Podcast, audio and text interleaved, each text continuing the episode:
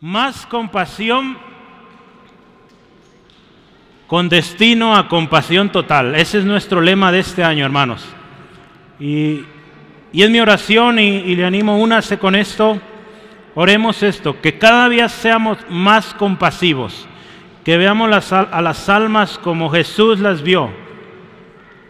No es fácil tarea, pero sí podemos, ¿sí? Porque Pablo animaba a la iglesia, haya pues en vosotros el mismo sentir que hubo en Cristo. Entonces, podemos ponerlo como meta, ser más como Jesús. ¿Cuántos dicen amén? ¿Cuántos quieren ser más como Jesús?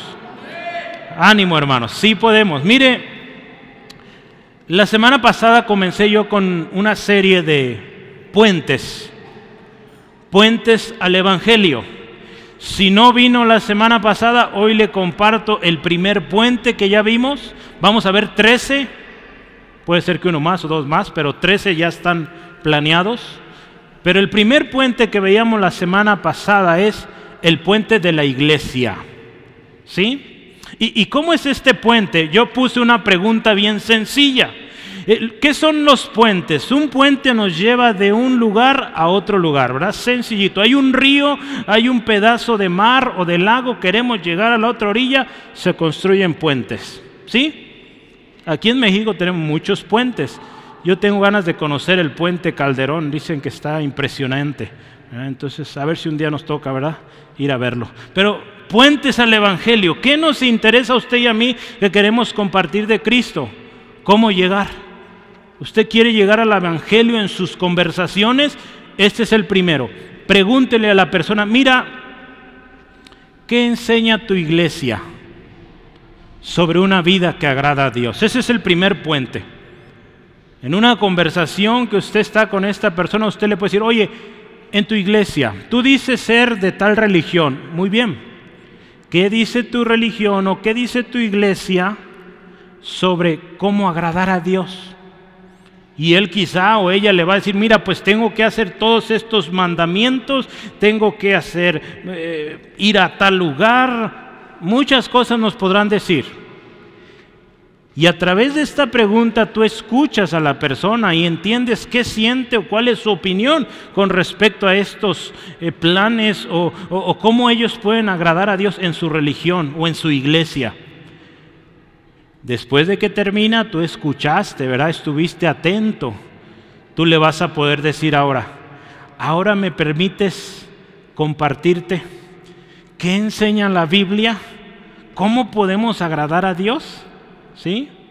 Y entonces ahí tú le puedes platicar, mira, la Biblia dice que nadie puede ir a Dios o agradar a Dios si no es solo por Cristo. Jesús dijo que Él es el camino y la verdad y la vida. Y nadie va al Padre sino por Él. ¿Sí? Entonces ahí tú puedes aprovechar para compartirle de Cristo. Un puente muy sencillo con una pregunta. ¿Cómo ven? ¿Listo? Siguiente. Puente número dos. Está chiquita la letra, pero lo digo fuerte. El puente número dos es el puente de la experiencia personal. El puente de la experiencia personal. Y también es otra pregunta. Tú le vas a decir a esta persona, mira, a través del tiempo, ¿has llegado a conocer a Jesús? de manera personal o estás en proceso. Algo tan simple como es, oye, mira, dices que tienes muchos años yendo a esta religión. ¿Has llegado a conocer a Jesús en todo ese tiempo o cómo vas? O le puedo compartir a su hermano que está a un lado y decirle, tienes tantos años en la iglesia. ¿Has llegado a conocer a Jesús personalmente o estás en proceso? ¿Sí? A veces necesitamos compartirnos el Evangelio nosotros mismos, hermanos. ¿Sí? Necesitamos recordarnos el Evangelio. ¿Sí? Entonces es uno muy sencillo, la experiencia. ¿Cuál ha sido tu experiencia? Ahí usted podrá compartirle también cuál ha sido su experiencia. Hay otra pregunta interesante. ¿Cuál es tu nivel de interés que tienes sobre las cosas espirituales? O en otras palabras, ¿Qué tanto te interesan las cosas espirituales? Usted escuchará de muchas eh, o muchos tipos de respuestas. Dirán algunos, sabes, a mí eso no me importa, es puro cuento o pura eh, mito. Bueno, usted está escuchando. Y una vez que recibe una respuesta, usted le va a decir, ahora me permites compartirte cuál ha sido mi experiencia. Y ahí usted empieza. ¿sí? Usted le puede decir, mira, yo al igual que tú decía que esto era puro cuento, pero un día conocí a Jesús y lo sigo conociendo y sé que Él es real, que Él vive y que Él cambia las vidas. Usted le puede decir, yo era un, no sé, un drogadicto, un malvado, siempre tomaba ventaja de los demás y hoy soy diferente. Sigo en el proceso, Dios me está ayudando, pero esta ha sido mi experiencia. ¿Cuántos tienen un testimonio cuando vinieron a Cristo? Yo creo que la mayoría tenemos un testimonio, ¿verdad? Esa es tu experiencia, hermano. Esa es tu experiencia. Entonces tú primero le preguntas a tu amigo, a tu hermano, a tu familiar, oye, ¿cuál ha sido tu experiencia? ¿Lo ha logrado? Lo más seguro es que no. Usted podrá compartirle cómo usted lo ha logrado con Jesús. ¿Sí, amén? Entonces, un segundo puente, hermanos, no se pierda el tercer puente la próxima semana. Cada semana les voy a compartir uno, ¿sale? Si un día no viene o por una circunstancia, eh, pregunte a sus hermanos, oye, me faltó el puente número 3 y alguien se lo va a compartir, ¿sale? Entonces no se lo pierda, son 13. Al final yo espero todos lo tengan y usen estas preguntas, estos puentes como estrategias. Hay muchas maneras de compartir el Evangelio y hoy hablamos de la experiencia personal. Bueno, pues yo hoy quiero retomar nuestro, nuestro inicio de año, parte del, eh, del lema de este año, y es el segundo tema de cuatro que estaremos viendo a manera de introducción en el 2024, y es permaneciendo en amor fraternal. Ese es el tema para hoy, hermano. Y yo quiero invitarte, si estás eh, con tu Biblia en mano, eh, pues ábrela en Hebreos capítulo 13. Si la tienes en tu celular, pues enciéndela y vamos a Hebreos 13. La palabra del Señor dice así, Hebreos 13, 1 al 3, permanezca el amor fraternal. No os olvidéis de la hospitalidad, porque por ella algunos, sin saberlo, hospedaron ángeles. Acordaos de los presos, como si estuvieras presos juntamente con ellos y de los maltratados, como que también vosotros, dice, estáis en el cuerpo. ¿Qué les parece si oramos y decimos a Dios nos hable en esto? Dios, gracias por este pasaje. Gracias por un año donde nos enseñas compasión. Hoy se trata del amor fraternal. ¿Cuánto lo necesitamos? Señor, yo pido en esta tarde que de acuerdo al entendimiento de mi hermano, de mi hermana, que de acuerdo a la necesidad, lo que cada uno necesitamos, si es exhortación, si es palabra de ánimo, lo que sea Dios, aún palabra de salvación hoy, hoy creo que tu palabra llega hasta el profundo corazón y hace aquello para lo cual ha sido enviada. Espíritu Santo, sé tú quien guías. Atamos todo espíritu y echamos fuera toda cosa que quiera estorbar y que Señor, hoy tu palabra llegue y dé fruto abundante y que permanezca. En Cristo Jesús oramos. Amén. Gloria a Dios. Hermanos, la semana pasada vimos que Dios nos llama a imitarle. ¿Se acuerda de Efesios 5.1? Sed pues imitadores de Dios como hijos amados. Dios nos dice que le imitemos. ¿Cómo ve? Vimos qué cosas podemos imitar de Dios, ¿verdad? Amor, misericordia, compasión. Hay cosas que sí podemos imitar de Dios, hay otras que no. ¿sí? Una de ellas es el poder. Usted y yo nunca vamos a tener el poder de Dios en su plenitud. Él provee parte de su poder en nosotros, pero el poder completo es de Él y solo de Él. ¿sí? Pero hay cosas que Dios nos enseña a través de su palabra que sí podemos y debemos imitar. ¿Y cómo le hizo Dios, hermano? ¿Cómo le hizo Dios para que usted y yo podamos imitarle? ¿Sabe? Él envió a su Hijo. ¿Sí? Él envió a su Hijo Jesucristo que se hizo hombre como usted, como yo, y nos enseñó cómo ser como Dios. Cuando usted y yo imitamos a Cristo, estamos buscando ser como Dios. ¿Sí? Porque si se acuerda la semana pasada hablamos de que haya en nosotros eh, o seamos como Jesús, que amemos como Jesús. ¿Sí?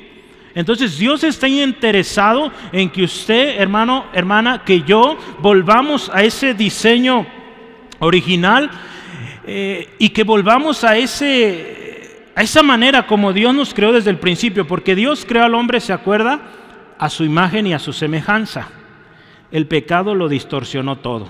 El pecado nos hizo hacernos feos delante de Dios, inaceptables delante de Dios.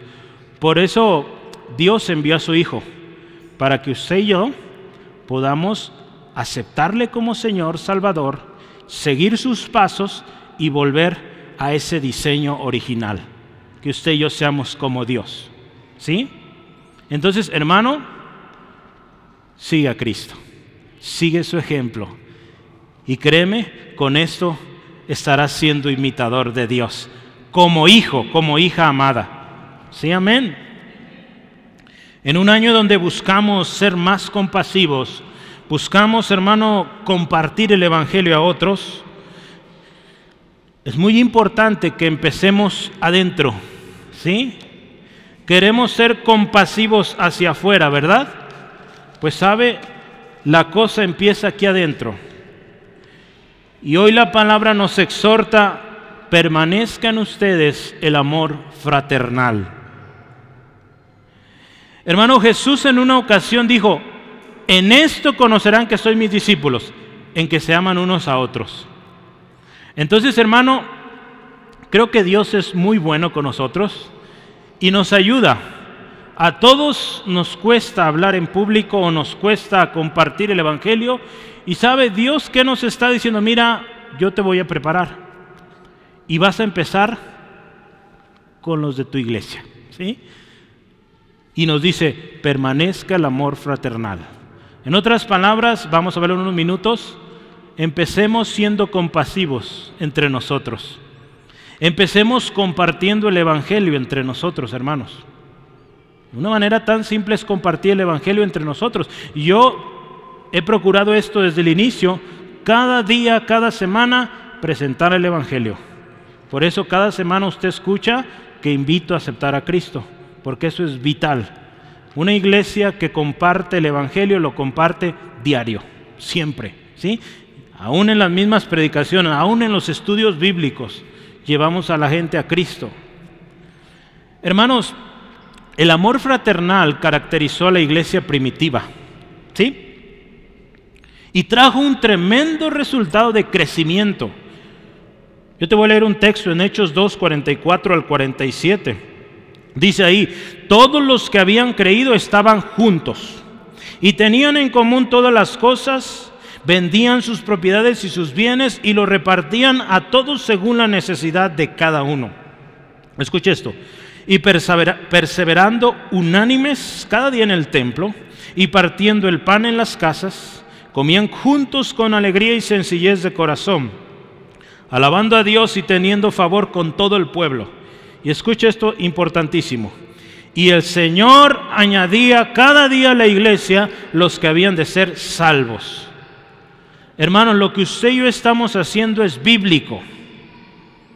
¿Sí? Lo que hemos hecho, orar, este año el Señor nos llama a ser compasivos, a perseverar. Aquí está.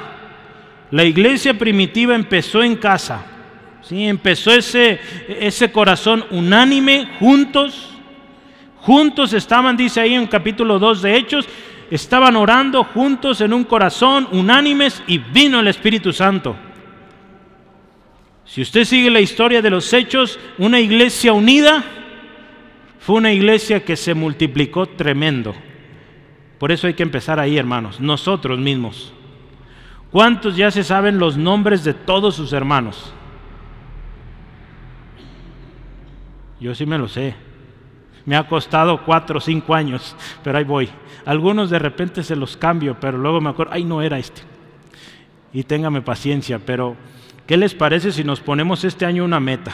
Dígame, voy a aprender, no sé, 50 nombres. Póngase usted la meta que usted quiera. Pero diga, hoy o en este año 2024 me voy a aprender el nombre al menos de todos los de mi fila. Hay hermanos que ya tienen su lugar asignado, ¿verdad? Entonces, procure aprenderse los nombres. ¿Qué les parece? ¿Sí toman el reto? ¿Sí? Tómelo, hermano. Porque ahí empieza, hermano. La, la, compasión, el amor fraternal empieza entre nosotros. ¿Sí? Entonces, gloria a Cristo. La iglesia primitiva así empezó, hermanos. Mire, el avance del reino de Dios comienza en aquellos que ya están dentro. Y cuando se sigue este orden, si lo vemos en la Biblia, los de afuera van a venir. Porque ¿qué nos dice ahí, eh, donde leíamos Hechos 2.47? Eh, dice, el Señor añadía cada día los que habían de ser salvos. La semana pasada trajo a dos personitas. Esta semana alguien pidiendo que se le comparta el Evangelio. ¿Qué vamos a tener la próxima semana? Yo creo que otro testimonio más. ¿sí? Yo estoy orando que cada semana aquí haya alguien dando testimonio.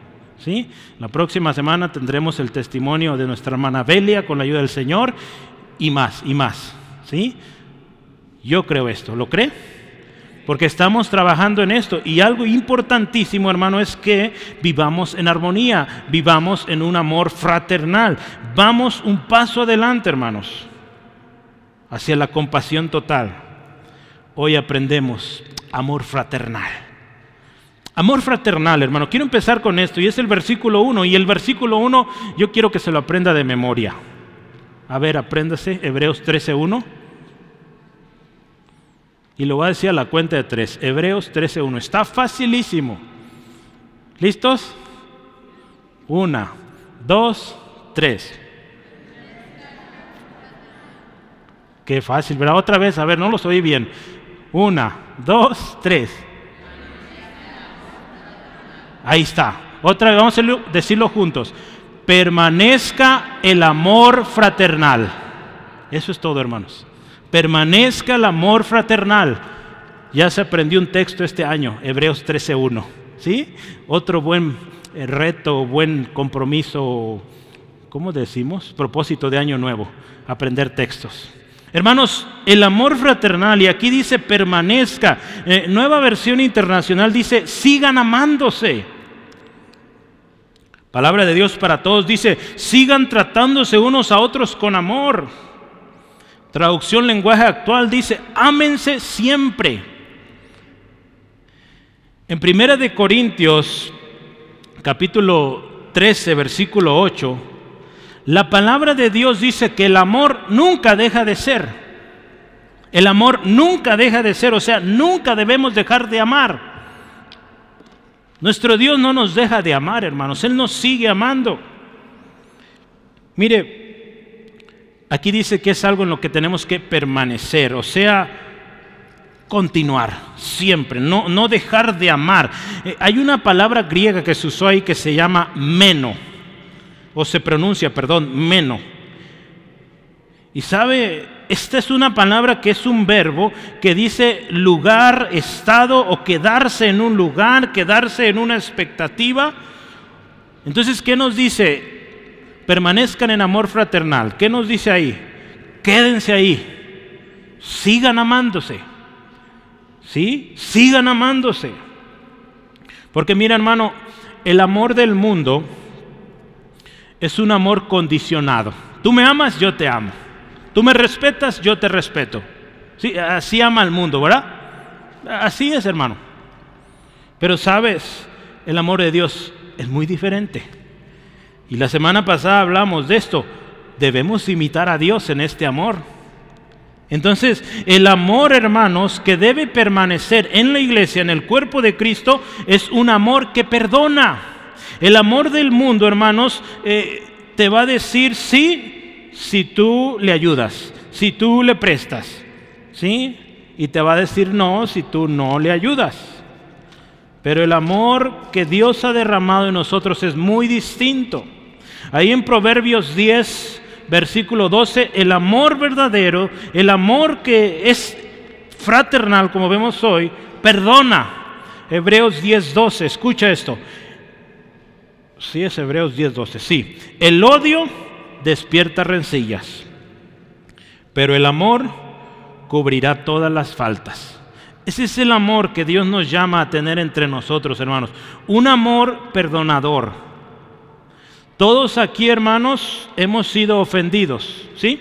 Todos hemos sido ofendidos. Pero tengo otra noticia para usted. Todos aquí hemos ofendido, ¿sí? Nosotros también hemos ofendido a personas. Entonces, hermanos, perdonemos. El amor verdadero perdona, ¿sí? Permanecer en amor, hermanos, dice la palabra de Dios que es permanecer en luz. Si usted y yo decimos vivir en la luz de Jesús, debemos amar, porque eso es luz. Amar es andar en luz. Dice, el que ama a su hermano permanece en la luz y en él no hay tropiezo. Eso dice la Biblia. ¿Sí? Entonces usted está en luz cuando usted está perdonando, ¿sí? cuando usted está amando. Cuando Pablo usa eh, un capítulo entero, 1 Corintios 13, él habla del amor, ¿verdad? De la preeminencia del amor. Pero en, 1 Corintios 13, 13, después de que Pablo explica qué es el amor, el amor es sufrido, todo lo sufre, perdona y todo esto que sabemos del amor, él termina y dice, mira, que permanezca la fe, la esperanza y el amor. Pero el más grande de ellos es el amor. Entonces, si algo tiene que permanecer en usted, en mí, hermanos, es el amor. Y otra vez quiero decirlo, el amor, hermano, fraternal empieza entre hermanos. Fraternal es entre hermanos. ¿Sí? Entonces, cuando la Biblia te dice, me dice, permanezca este amor fraternal, es que entre hermanos hay que amarnos. ¿Sí? Yo sé que hay hermanos que cuesta más, ¿verdad? Amar. Pero Jesús nos enseñó a amar. Y amar a un aquel que te traiciona. Jesús amó a Judas, aunque éste lo traicionó. Jesús amó a los discípulos que lo abandonaron a la hora del Calvario. ¿Quiénes somos nosotros para no amar, hermanos? Y hermano, quiero decirte una cosa. El amor es un deber para ti, hermano, para mí. Somos cristianos, amén. Y como cristianos debemos amar. No es una opción, ¿sí? No, no es opción. Eh, si ves en tu Biblia el título de Hebreos 13, en muchas Biblias dice deberes cristianos. ¿Sí dice así en algunos? Deberes cristianos o exhortaciones finales o, o la convivencia entre creyentes o cómo debe vivir un cristiano. ¿Cómo debe vivir un cristiano? Número uno, en amor, en amor fraternal. Mira, es interesante que es lo primero que dice Hebreos 13, ¿verdad? Va a decir muchas cosas, pero lo primerito que dice, que hay amor entre ustedes. Y esto va en acuerdo con lo que Jesús dice. En esto van a conocer que son mis discípulos, que se aman unos a otros. Entonces, esto va de acuerdo a, a lo que Jesús enseñó. Si tu hermano, hermana, dices ser cristiano, cristiana, el amor primero. Ama a tu hermano. Juan nos recuerda ahí en 1 Juan 4:21. ¿sí? Nos dice esto, y nosotros tenemos este mandamiento, mandamiento de Dios. El que ama a Dios, ame también a su hermano. Si usted y yo decimos amar a Dios, es un mandamiento amar al que tenemos enfrente, ¿sí? al que tenemos a un lado. Amar a nuestros hermanos. Cuando usted y yo amamos a Dios, se va a ver, hermanos, entre nosotros. Hay mucha gente que dice amar a Dios y está peleado con todo el mundo. Eso no es amar a Dios. No va de acuerdo a lo que dice aquí, ¿sí? En la palabra de Dios. Mucha gente te va a decir allá afuera, yo amo a Dios, a mi manera. Bueno, a tu manera, pero ese no es el amor bíblico. Si tú amaras a Dios, amarías a tus hermanos. ¿Sí? Entonces, aprendamos, hermanos, cuál es el verdadero amor. Hermano, amor fraternal. El amor fraternal es un amor entre hermanos, ¿sí? Ya vimos 1 Corintios 13, la definición del amor está ahí bien escrito. Tú lo puedes ver en casita. Algunos eh, matrimonios suelen usar Hebreos 13, perdón, 1 Corintios 13 para definir el amor. Bueno, es bueno, pero no solo se trata del amor en el matrimonio, se trata también del amor hacia afuera, pero también adentro. ¿sí? ¿Cómo debe ser el amor entre nosotros, hermanos? Yo quiero mencionarte otras cinco cosas de qué es el amor, ¿sí? en otros textos de la Biblia. Así que prepara tu pluma, tu lápiz y, anota cinco cosas más. ¿Qué, es o en qué consiste esto del amor o características del amor fraternal? Y, y quiero empezar con Gálatas 5.13. En Gálatas 5.13 nos dice que el amor fraternal sirve a otros por amor. Otra vez, número uno, el amor fraternal sirve a otros por amor. Dice así Gálatas 5, 13. Porque vosotros, hermanos, a libertad fuiste llamados, solamente que no uséis la libertad como ocasión para la carne. Escuche esto, sino servíos por amor los unos a los otros. Hermanos, el amor fraternal sirve a otros por amor. No lo sirve por conveniencia. Amamos, por eso servimos. ¿Sí? Número dos, el amor fraternal es algo por lo que oramos para que abunde. Otra vez, el amor fraternal es algo por lo que oramos para que abunde. Filipenses 1.9, lo voy a leer. Y esto pido en oración, que vuestro amor abunde aún más y más en ciencia y en todo conocimiento. Hermanos, yo ya lo decía hace rato, nos cuesta amar sobre todo esas personas con las cuales diferimos en opinión, con las cuales nos cuesta llegar a acuerdos, la Biblia nos dice que amemos, ¿sí? Y que oremos porque amemos más. ¿Sí? Entonces, si te cuesta amar, te invito, ora. Dile, Señor, me cuesta amar a esta persona.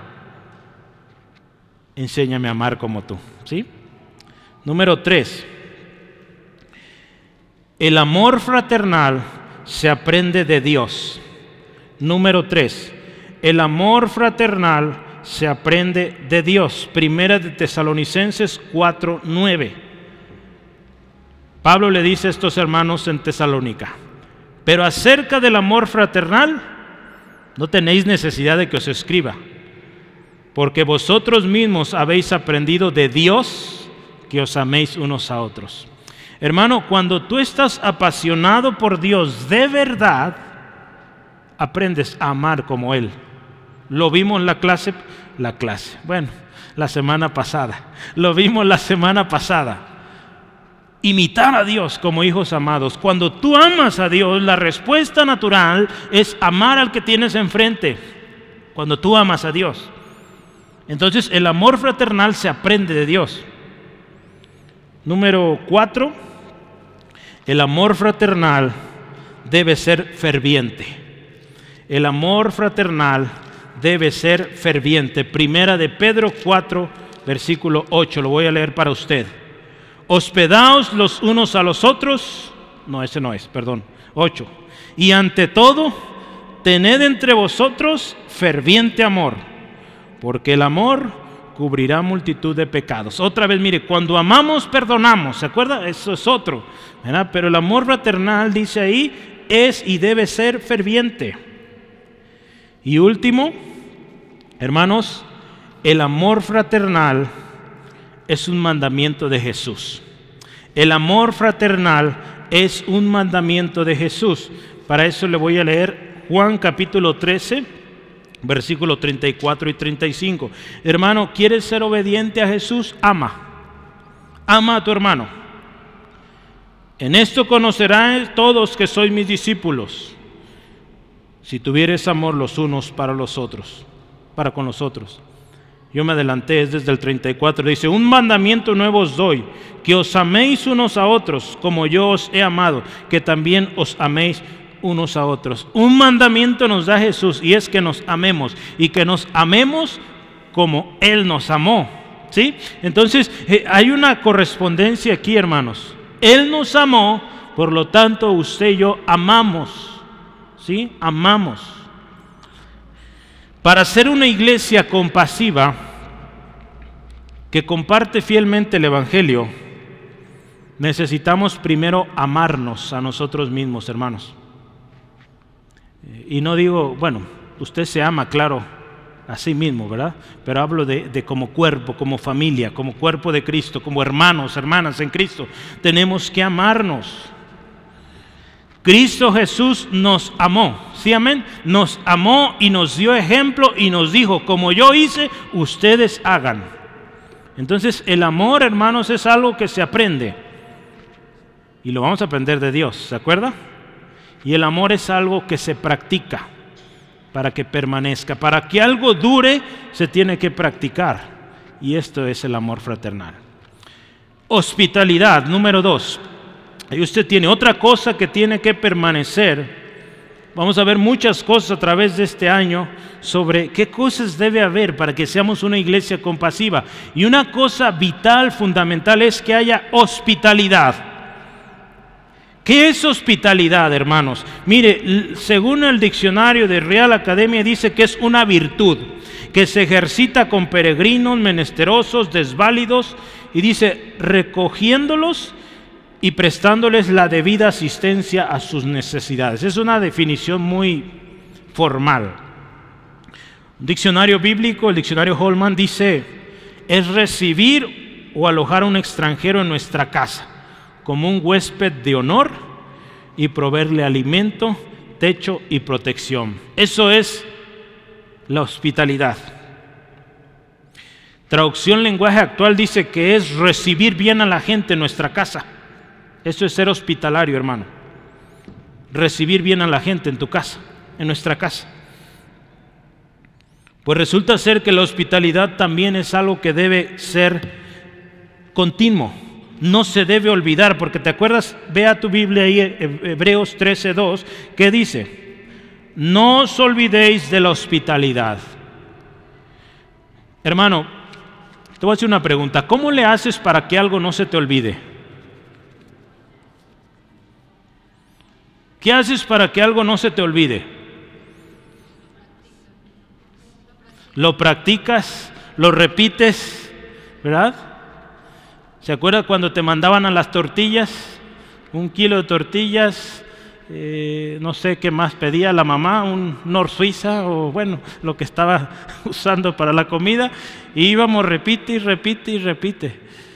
Lo malo es que a veces se nos atravesaba un perro o un amigo y se nos olvidaba todo. Pero, ¿cómo, ¿cómo, usted y yo recordamos las cosas? Con la repetición, ¿sí? Con la repetición. Repites, repites y se graba. Entonces, la hospitalidad, hermano, es algo que debemos repetir, practicar, para que no se te olvide. Esas operaciones matemáticas, las divisiones, las multiplicaciones, ¿cómo lograste aprender? Pues haciendo muchas multiplicaciones, muchas divisiones, ¿verdad? Entonces, así hermanos, la hospitalidad. Vamos a lograr la hospitalidad practicándola, simple. ¿sí? Mira, es bien interesante porque esto de la hospitalidad y el amor fraternal están muy, muy unidos. ¿Sí? Ahí te va, ¿por qué? Si nos vamos al griego, amor fraternal, ¿sabes qué significa o cómo se o cuál es la palabra? Es Filadelfia. ¿Habían oído usted Filadelfia? Pues sí, sí, el queso Filadelfia, ¿verdad? Pero no es no. Filadelfia, ¿qué significa Filadelfia? amor fraternal. Eso es. Eh, en Estados Unidos hay, creo que es una ciudad que se llama Filadelfia y es la ciudad del amor fraternal. Si es ciudad, ¿verdad, hermano? Es una ciudad, Filadelfia. Y si usted busca el significado de la ciudad, o en su página dice ciudad de amor fraternal. Qué bonito nombre para una ciudad. Eso es Filadelfia, amor fraternal. La próxima vez que vea una cajita de queso Filadelfia, acuérdese qué significa. ¿Sí? Amor fraternal. Ya tiene un ejemplo para ahí compartir el Evangelio. ¿eh? Usted está preparando la comida con su amigo, su familiar, y le dice, mira, ¿sabes qué significa Filadelfia? Amor fraternal. Y ese amor lo encuentras en Cristo. ¿Cómo ve? Hasta con la comida, hermanos, podemos compartir. ¿Sí? Gloria a Cristo. Pero mire, yo quiero hablar hospitalidad. Hospitalidad. Hospitalidad, ¿sabe cómo se dice en, en griego? Es filoxenias. Filoxenias.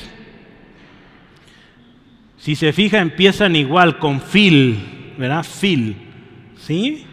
La palabra filos o fil se refiere a un amigo, a alguien cerca. Así que el amor fraternal, que es, déjeme recordarlo, Filadelfia, es tal cual, el amor con alguien cercano, ¿sí? con un hermano, con un amigo. Y el filoxenias, que es hospitalidad, pues es también amor a alguien que está cerca, amor a alguien que viene a tu casa. Sí, eso es, hermano, hermana. Abraham, Abraham es un buen ejemplo de alguien que fue hospitalario. Ahí en Génesis 18, usted puede ver la historia de Abraham. Dice, ahí el texto de, de Hebreos que estamos leyendo, dice que no olvidemos la hospitalidad, porque dice, muchos de ustedes sin saberlo hospedaron a ángeles, y Abraham fue uno de ellos. Abraham hospedó a ángeles. Ahí en Génesis 18 voy a leer solo los versículos 1 al 4, dice, después le apareció Jehová en el encinar de Mamre, estando él sentado a la puerta de su tienda en el calor del día. Vea cómo es un hospitalario, ponga atención. Alzó sus ojos y miró y aquí tres varones que estaban junto a él. Y cuando los vio, salió corriendo, un viejito hermanos, ¿sí? un viejito corriendo, corriendo, se postró en tierra y dijo, Señor, si ahora he hallado gracia en tus ojos, te ruego que no pases de tu siervo. Que se traiga ahora un poco de agua, lavad vuestros pies y dice, recostaos debajo del árbol. Y lo que sigue, voy a traer un bocado y dice que corrió y dijo, maten al becerro gordo y vamos a hacer una buena birria. Bueno, eso no dice de la birria, ¿da? Pero sí dice que un becerro. Pero si hubiera sido en México hubiera sido una birria. Pero, hermano, eso es ser hospitalario. Tienes a alguien que llega a tu casa, rápido, un vaso de agua. ¿Qué se te ofrece? Eh, espérame un poquito usted preparó pan o, hizo una comidita, vente, un taco. Eso es ser hospitalarios, hermanos. Yo les he compartido mi experiencia, por mi trabajo me toca viajar hasta ahorita a diferentes estados en Estados Unidos, también me tocó ir a, Finlandia, a algunos otros países, pero una de las cosas que me gusta mucho, me, me llamó la atención de la cultura en Estados Unidos es esto, también lo vi en Finlandia. Usted llega a un restaurante, y lo primero que le llevan, sin pedir usted nada, un vaso de agua. ¿Sí? Sin pedir usted nada. Usted apenas llega, se sienta, un vaso de agua. A veces ya está la jarra de agua y vasos ahí para que usted se sirva. ¿Hacemos eso en México? ¿Cuántos han ido a los tacos? ¿Verdad que no nos ofrecen ni agua? a menos que le diga, sí, voy a querer y los voy a pagar. Si nos dan, pero si no, pero allá, hermanos, la mayoría de los restaurantes, usted llega y un vaso de agua, es lo primero que nos dan. Y no te lo cobran. ¿sí? Aquí a veces no lo cobran. Pero mire, hospitalidad. Eso es ser hospitalario, hermano. Hermano, Abraham nos da un buen ejemplo. Hace algunos eh, meses hablamos de Abraham, el camino de la promesa, si se acuerda. Y una de las cosas que aprendimos fue su hospitalidad. La ley que Dios dio a los israelitas les decía que fueran hospitalarios, hermanos. Era parte de la ley, era un mandamiento de Dios para el pueblo. Este George Guthrie, él escribió un artículo y él dice esto, estas son sus definiciones de hospitalidad. Él dice, la hospitalidad no solo me da el privilegio de bendecir a los demás, sino que también es un regalo de bendición de Dios para mí. Hermano, cuando tú amas de verdad, cuando hay amor fraternal, tú ves la hospitalidad como una bendición, como un privilegio de servir a otros. cuando amamos de verdad. Pero cuando no amas de verdad, te pesa.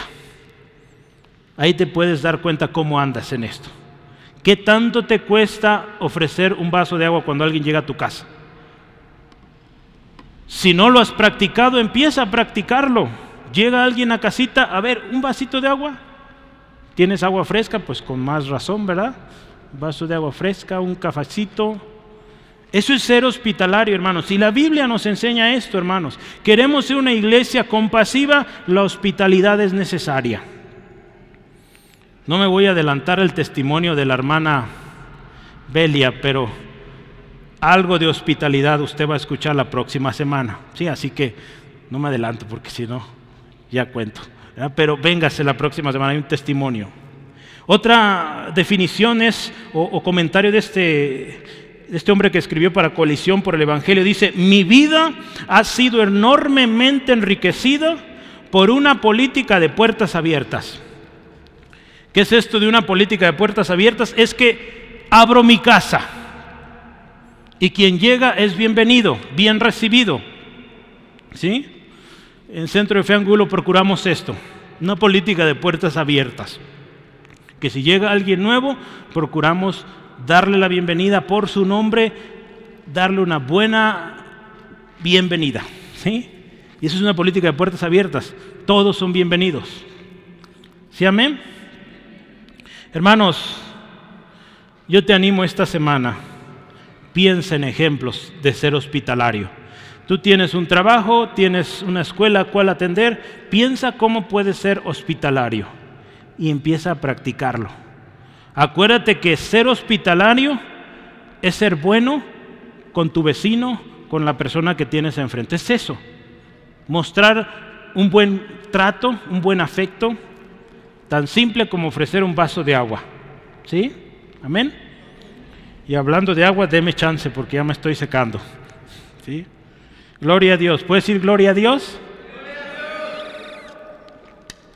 La hospitalidad, hermano, es algo que empezamos aquí en casa, hermanos. Mire, la, hospitalidad es algo que debe empezar en casa, hermanos. Y, y Pablo lo dijo a los romanos, ahí en Romanos 12, si me acompaña súper rápido, Romanos 12, versículos 11 al 13, escuche esto, dice la palabra del Señor así, en lo que requiere diligencia, no perezosos, fervientes en espíritu, sirviendo al Señor, gozosos en la esperanza, sufridos en la tribulación, constantes en la oración. Compartiendo, escuche esto, para las necesidades de los santos, practicando la hospitalidad. La hospitalidad empieza aquí, en casa en familia. Hermano, ¿quieres servir en el liderazgo? La hospitalidad tiene que comprobarse en tu vida. Tito 1, 7 al 8. Pablo está hablando de los ancianos. Y una de las características del anciano, del líder o del pastor o, o de persona que quiere liderar es hospitalario. ¿Sí? Entonces, ¿quieres eso, hermano? ¿Quieres servir? Hospitalidad es algo que necesitamos. Pablo también, hermanos, en 1 Timoteo habla de las viudas. Eh, en aquel tiempo se ayudaba a las viudas de la iglesia. Y dice, vamos a anotar en la lista de las viudas a las que han sido hospitalarias. ¿Sí? Qué bonito, ¿verdad? Hay fruto, hermanos, hermanas, de nuestra hospitalidad. Aquí Pablo le está diciendo, mira Timoteo, a las hermanas que hayan sido de testimonio, que ya están viudas, que hayan sido testimonio, que hayan criado bien a sus hijos, que, que hayan sido hospitalarias, a esas anótalas en la lista, a ellas les vamos a ayudar. Si usted lee el texto completo, dice, a las chismosas no. Estoy hablando en español mexicano, pero ahí está. ¿Sí?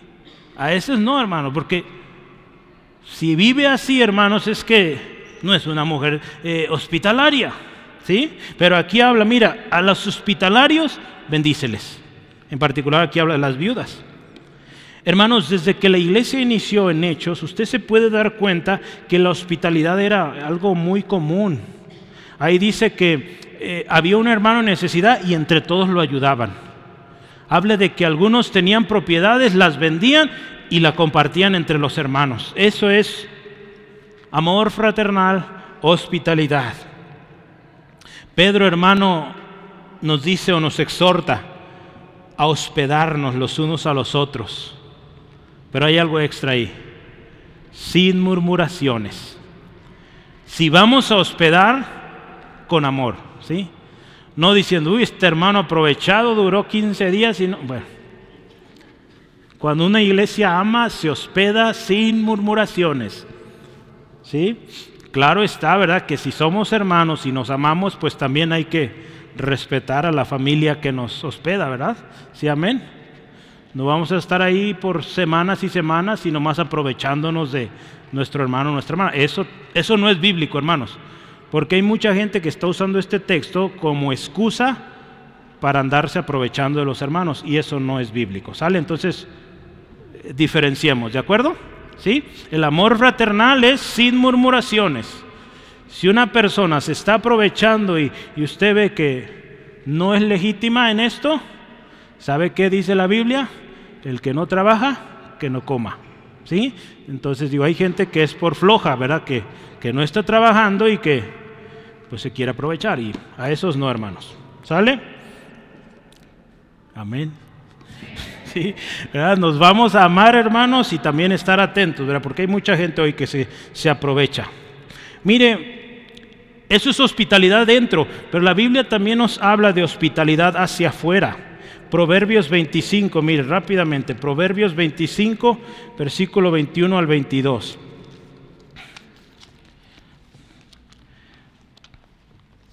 Es importante, hermanos, que veamos todo el consejo de la palabra. Entonces, a veces hay motivaciones, hay exhortaciones, hay advertencias y hay que tenerlo en mente todo. ¿sí? Proverbios 25, 21 y 22 dice, si el que te aborrece tuviere hambre, dale de comer pan. Y si tuviere sed, dale de beber agua. Escucha esto, porque hay bendición. Porque ascuas amontonará sobre tu cabeza, sobre su cabeza, perdón, y Jehová te lo pagará. Hermano, esa persona es muy probable que nunca te pague por aquello, aquel bien que tú haces, pero Dios te va a pagar. Y Dios paga, hermano, bien, muy bien de hecho, excelente. ¿Sí? Dios paga bien, hermano. Así que no, no dejemos de hacer el bien, hermanos. Jesús ahí en Mateo, voy a, le invito, léalo en casita, pero Jesús también habla de hospedar al extranjero, al que viene de fuera. ¿Sí? No sé si tú has hospedado a algún extranjero, pero es bueno esto también, hermanos.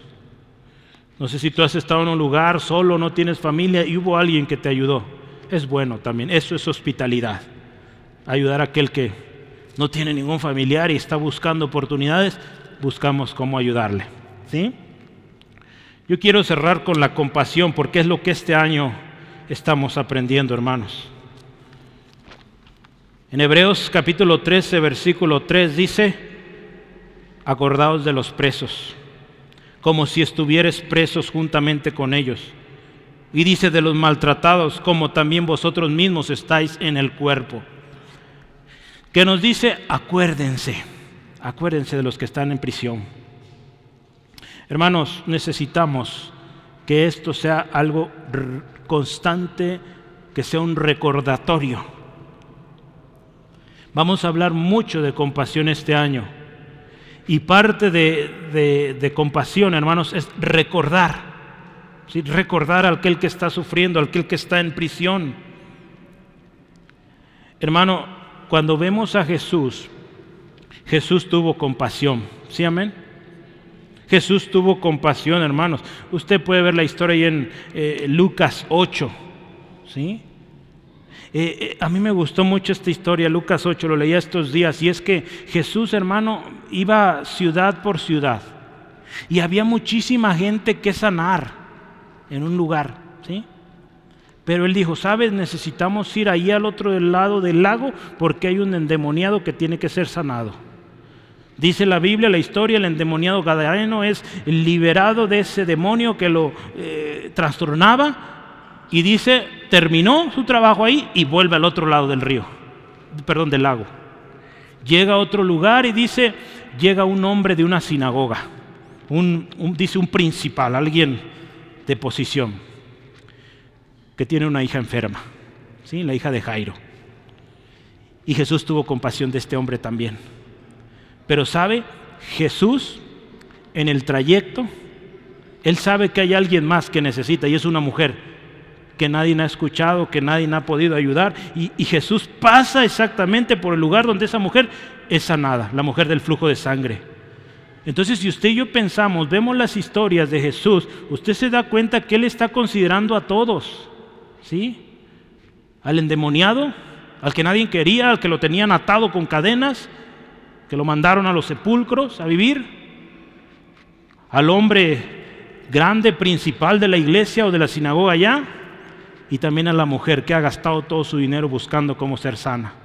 Jesús vio a todos, hermanos. Al leproso, hermano, sucio que nadie quería tocar, a ese el Señor Jesús los tocaba y los sanaba. Jesús nos enseñó compasión, hermanos. Jesús dice la palabra ahí en Mateo 9:36, vio a las multitudes y tuvo compasión. Dice, las vio como ovejas dispersas, eh, como ovejas sin pastor, desamparadas. Hermano, la Biblia nos habla de ser compasivos entre nosotros. Vamos a ser compasivos afuera cuando somos primero compasivos aquí en familia, hermanos. Aquí empezamos. Por eso es importante ver el orden bíblico de las cosas. Un resumen súper rápido de cómo es ser compasivo con los de adentro. Escuche esto, es bien sencillo. De manera que si un miembro padece, todos los miembros se duelen con él. Eso es compasión. Y si un miembro recibe honra, todos los demás con Él se gozan. Eso es compasión, hermanos. Si uno está dolido entre nosotros, pues nos entristecemos y tratamos de ayudarlo porque es parte de nosotros. Hermanos, usted y yo somos un cuerpo en Cristo, amén habremos de ver las necesidades de nuestros hermanos. Un cuerpo, hermanos, pues si me duele la mano, todo el resto del cuerpo está triste o se aflige. No puedo ir a trabajar, no puedo salir de casa porque esta mano me duele. Todo el cuerpo sufre las consecuencias de un órgano o de una parte del cuerpo enferma. Así entre nosotros, hermanos. Si alguien está dolido, pues todos los demás nos dolemos y buscamos cómo ayudarlo. ¿Sí, amén?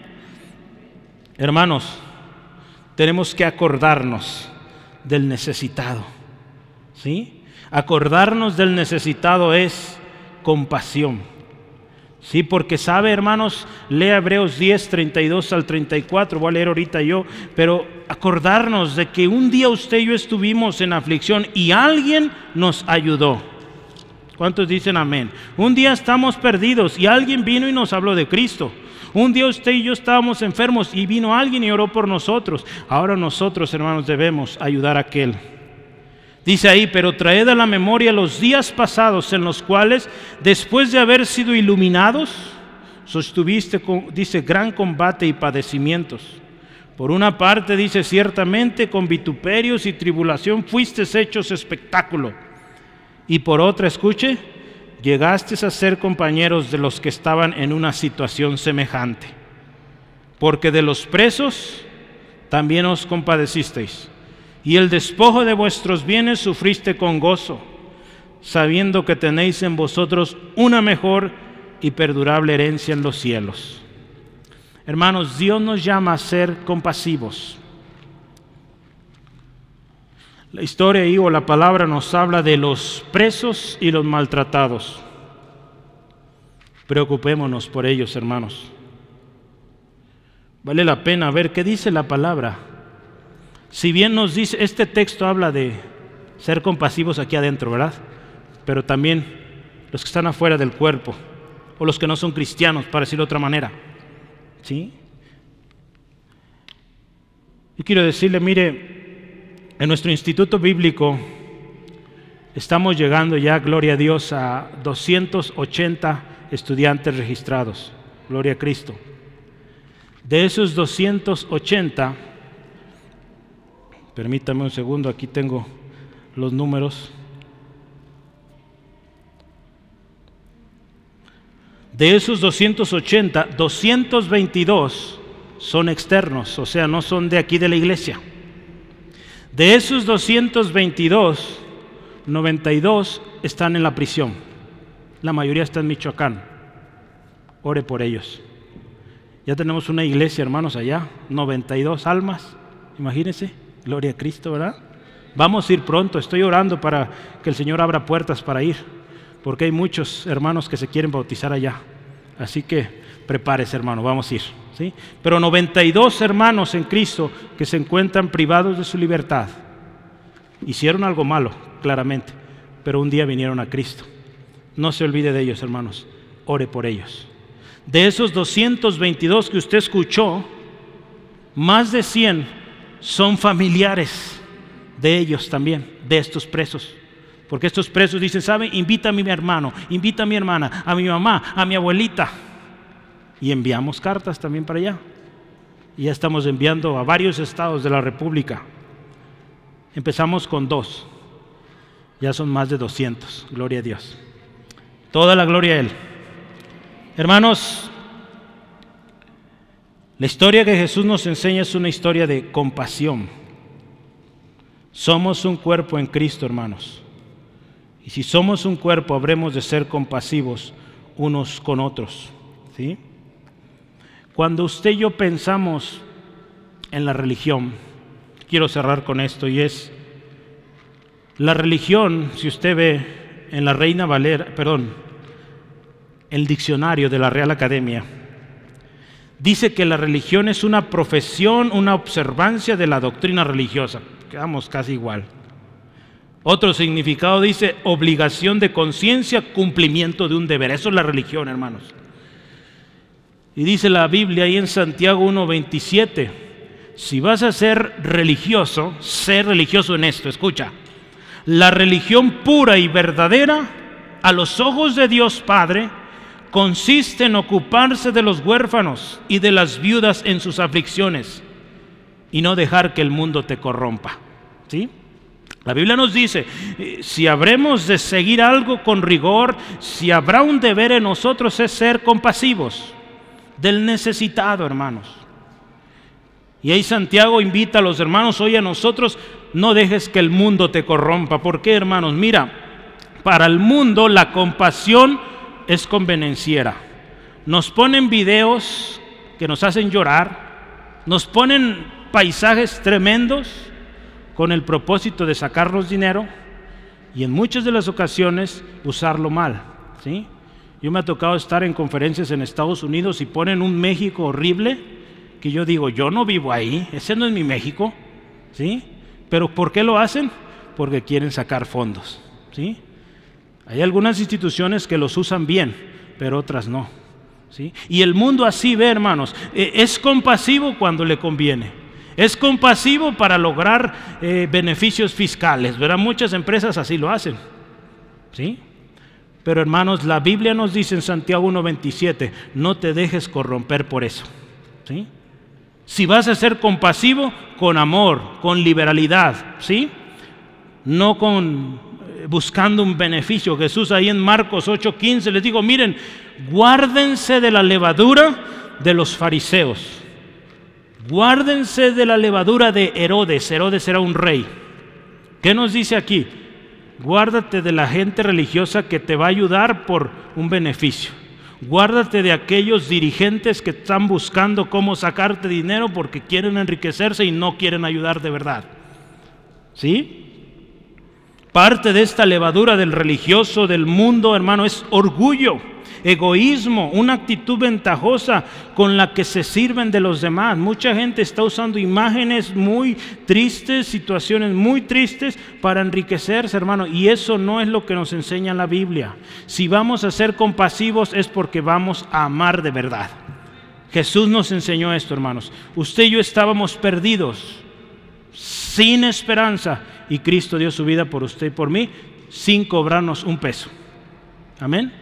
Él lo dio todo por usted y por mí y de gracia, gratis. ¿Sí? Quiero terminar.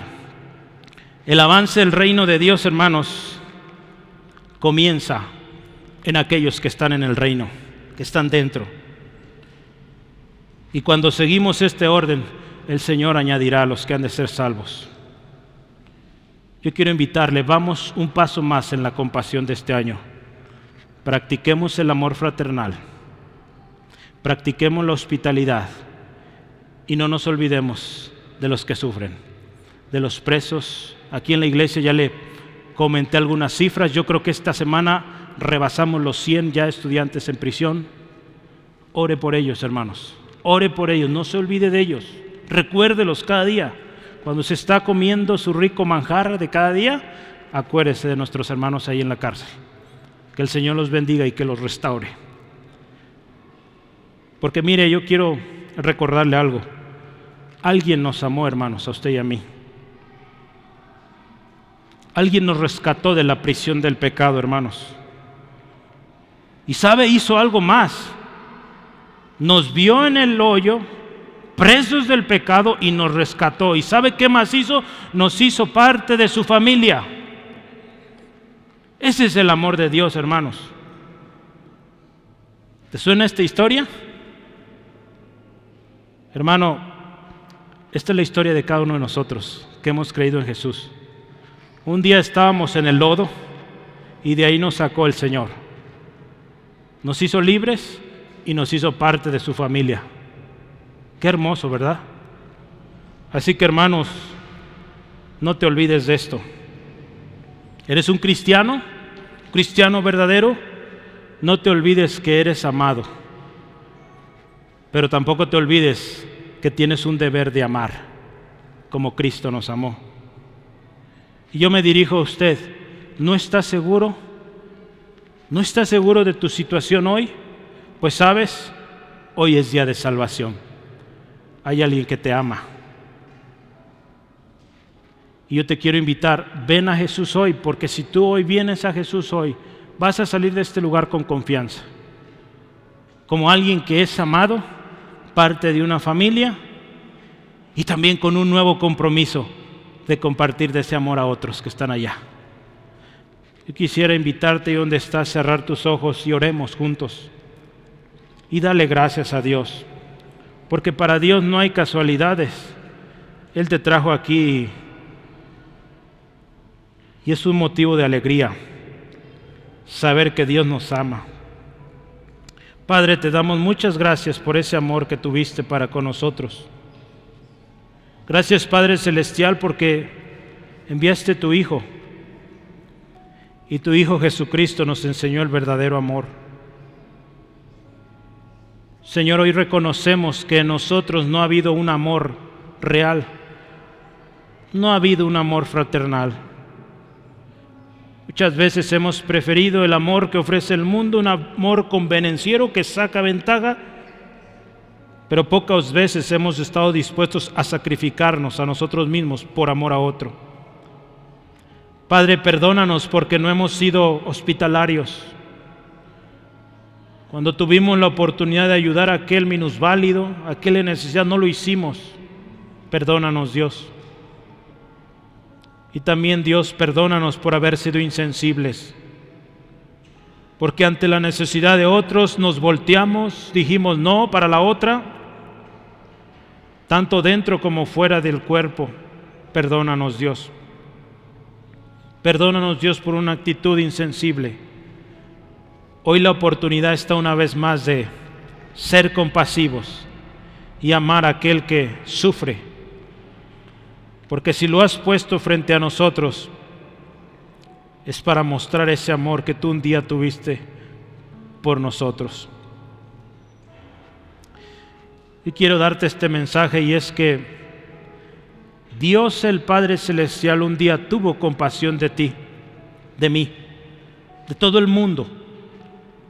Y su compasión llegó a tal grado que envió a su Hijo para rescatarte. Jesús también, el Hijo de Dios, tuvo compasión del mundo y vino a esta tierra, se humilló hasta lo más bajo y fue el sacrificio por ti, por mí. Pero la Biblia dice que todos nos apartamos, cada uno por su propio camino. Y dice la Biblia que Dios cargó sobre Jesús todo el peso que a nosotros nos correspondía. Porque hermano, hermana, amigo, amiga, dice la Biblia que nuestras iniquidades hacen división entre Dios y nosotros. Nuestro pecado hace que su rostro se voltee. El rostro de Dios se voltea ante el pecado. Así que amigo, amiga, hermano, hermana, nuestra condición es deplorable. Nuestra condición es perdidos, sin esperanza, si estamos confiando en nuestros méritos. Pero hoy yo quiero darte una buena noticia. Ya escuchaste la mala noticia, estamos perdidos, sin esperanza. Pero la otra parte hoy, y es la noticia buena para ti, Jesús. En Jesús tú puedes ser salvo. Él te puede sacar de ese lodo, de esa condición perdida. Y son tres cosas que yo quiero invitarte.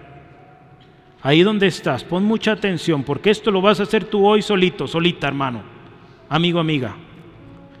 Primero, reconoce tu condición de pecador pecadora y pídele a Dios perdón. Hazlo tú. Tú dile a Dios que te perdone. Orar es platicar con Dios, así que lo puedes hacer tú solo. Dile, Dios, soy pecador, he fallado, perdóname. Lo siguiente que te invito es, cree en Jesucristo. Pon tu fe en Jesús y dile a Jesús, sé mi Señor sé mi Señor y Salvador personal. Y hoy yo hago este énfasis, dile que sea primero tu Señor. Porque quizás dicho, sé mi Salvador, y Él ha sido tan misericordioso y te ha ayudado muchas veces, pero quizás no has sido leal a esto de que Él sea tu Señor. Así que esta tarde quizá tienes tiempo en la iglesia dile a Jesús, Jesús, sé mi Señor de verdad. Y quiero decirte, si tú estás diciendo esto es un compromiso, porque ese es el tercer punto, el tercer paso. Si tú le dices a Jesús que sea tu Señor, te animo, comprométete a servirle, a obedecerle y a vivir para Él. La salvación es algo muy precioso pero yo compartía con alguien la semana pasada, es un compromiso. Dios en la historia de la Biblia siempre llevaba a la gente a un compromiso. Y Dios hoy te lleva a ti, a mí a un compromiso. ¿Quieres la bendición? ¿Quieres la vida plena? Comprométete.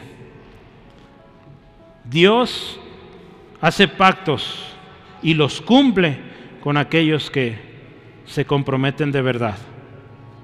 Así que hazlo, hermano, amigo, amiga.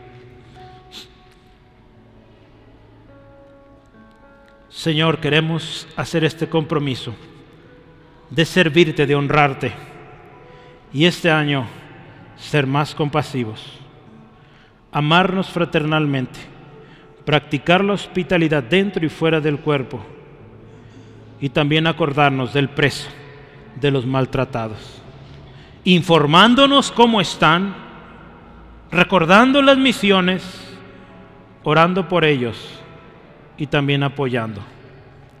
Te damos gracias porque esta semana y este año nos das oportunidades para ser compasivos. En el nombre de Jesús. Amén, aleluya. Gloria a Cristo.